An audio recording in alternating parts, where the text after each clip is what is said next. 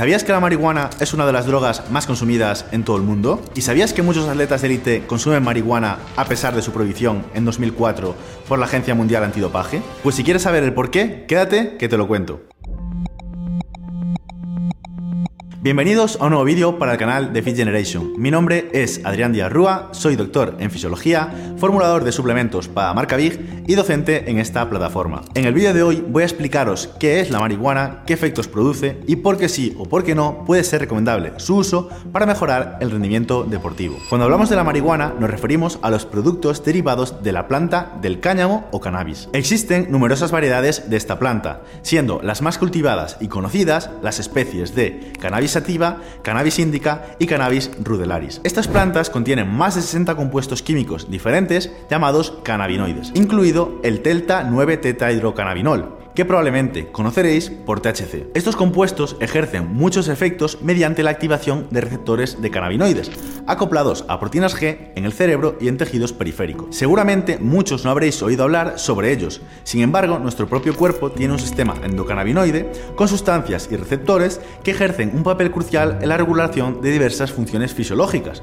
como el apetito, el sueño, el estado de ánimo, el sistema inmunológico y la percepción del dolor. En concreto, el THC es un agonista parcial de los receptores CB1, principalmente a nivel central, y CB2 a nivel periférico, y es el principal cannabinoide responsable de los efectos farmacológicos y efectos psicológicos de la marihuana. La farmacocinética del THC varía en función de la vía de administración, oral, rectal, sublingual, transdérmica, etc., de la dosis administrada y de la experiencia o tolerancia del usuario. Cuando el THC es inhalado, provoca efectos psicotrópicos en cuestión de segundos y alcanzan su máximo después de 15 a 30 minutos, mientras que las concentraciones plasmáticas disminuyen tras 2 o 3 horas. Los efectos psicológicos del THC van desde alteraciones del estado de ánimo, de la percepción de la realidad y relajación, pero también se pueden ver afectadas otras funciones como el aprendizaje, el tiempo de reacción y la memoria. Los efectos secundarios más comunes que se suelen dar tras el uso de dosis elevadas de forma aguda son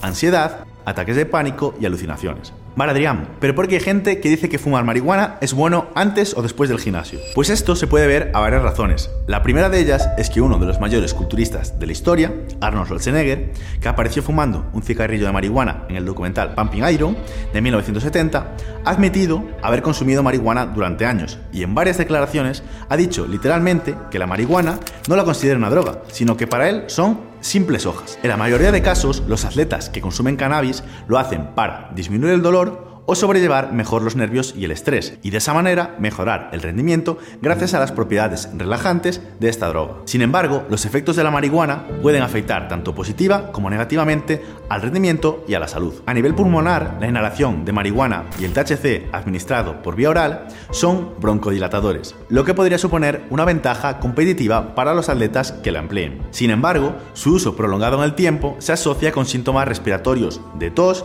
sibilancias, que son pitidos que se producen durante la respiración, y flemas.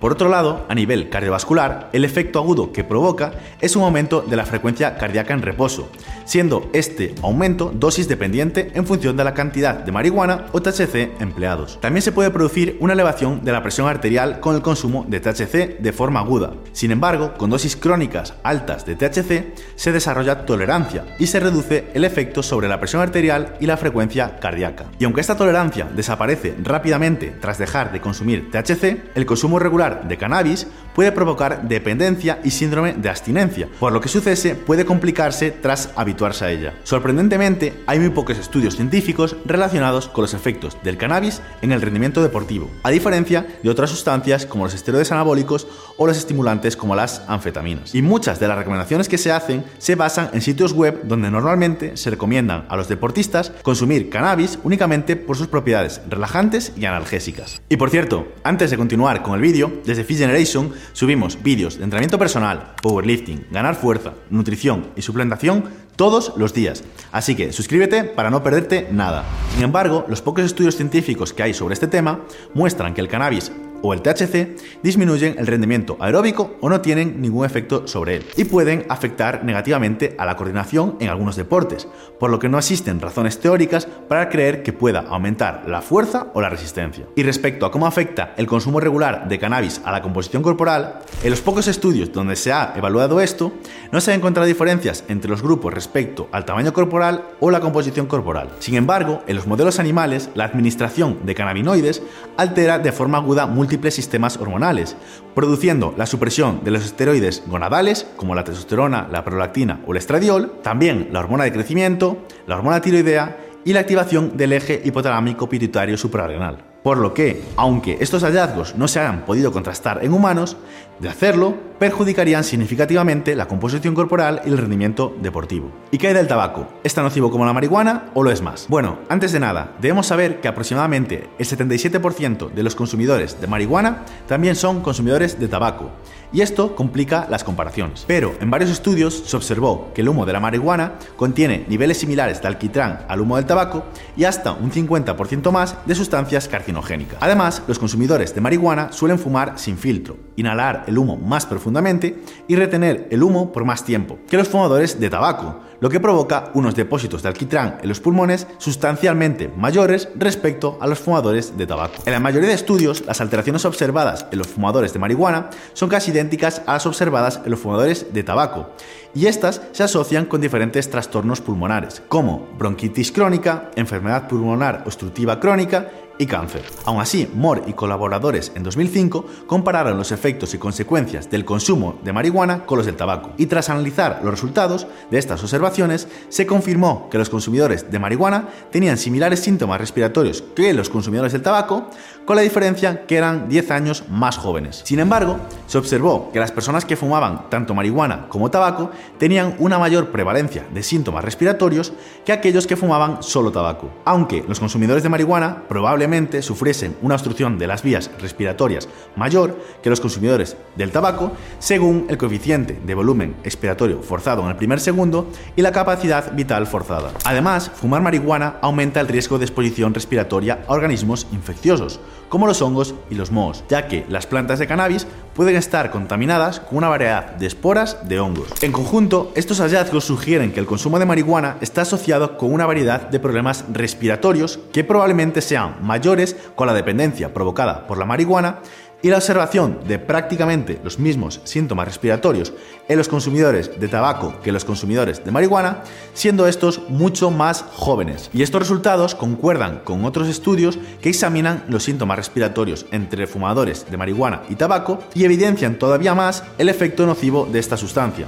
En resumen, si buscas alguna sustancia que pueda ayudarte a mejorar tu rendimiento al gimnasio, tu recuperación o mejorar tu descanso, la marihuana no debería ser tu elección o al menos no es la opción más interesante por lo anteriormente mencionado. Y ojo, porque seguro que te lo estás preguntando, todo lo mencionado durante este vídeo no se aplica al uso del CBD, que es otro derivado del cannabis, el cual se está popularizando en los últimos años y que merece un vídeo aparte. Así que, si estáis interesados en que lo hagamos, decídnoslo en los comentarios y nos pondremos a ello. Por último, comentar que desde Fifth Generation no recomendamos el consumo de marihuana, tabaco u otras drogas. De hecho, nuestra intención en todo momento es concienciar de los riesgos que puede tener el consumo de estas sustancias. Y hasta aquí el vídeo de hoy. Espero que te haya gustado y antes de que te vayas, si te gustaría ser entrenador personal de forma 100% legal y oficial en España, te hemos preparado un vídeo muy corto donde te explicamos todo lo que necesitas saber. Y lo mismo, si quieres aprender a hacer dietas tanto para ti como para tus clientes, pincha aquí. Nos vemos en los próximos vídeos. Hasta luego.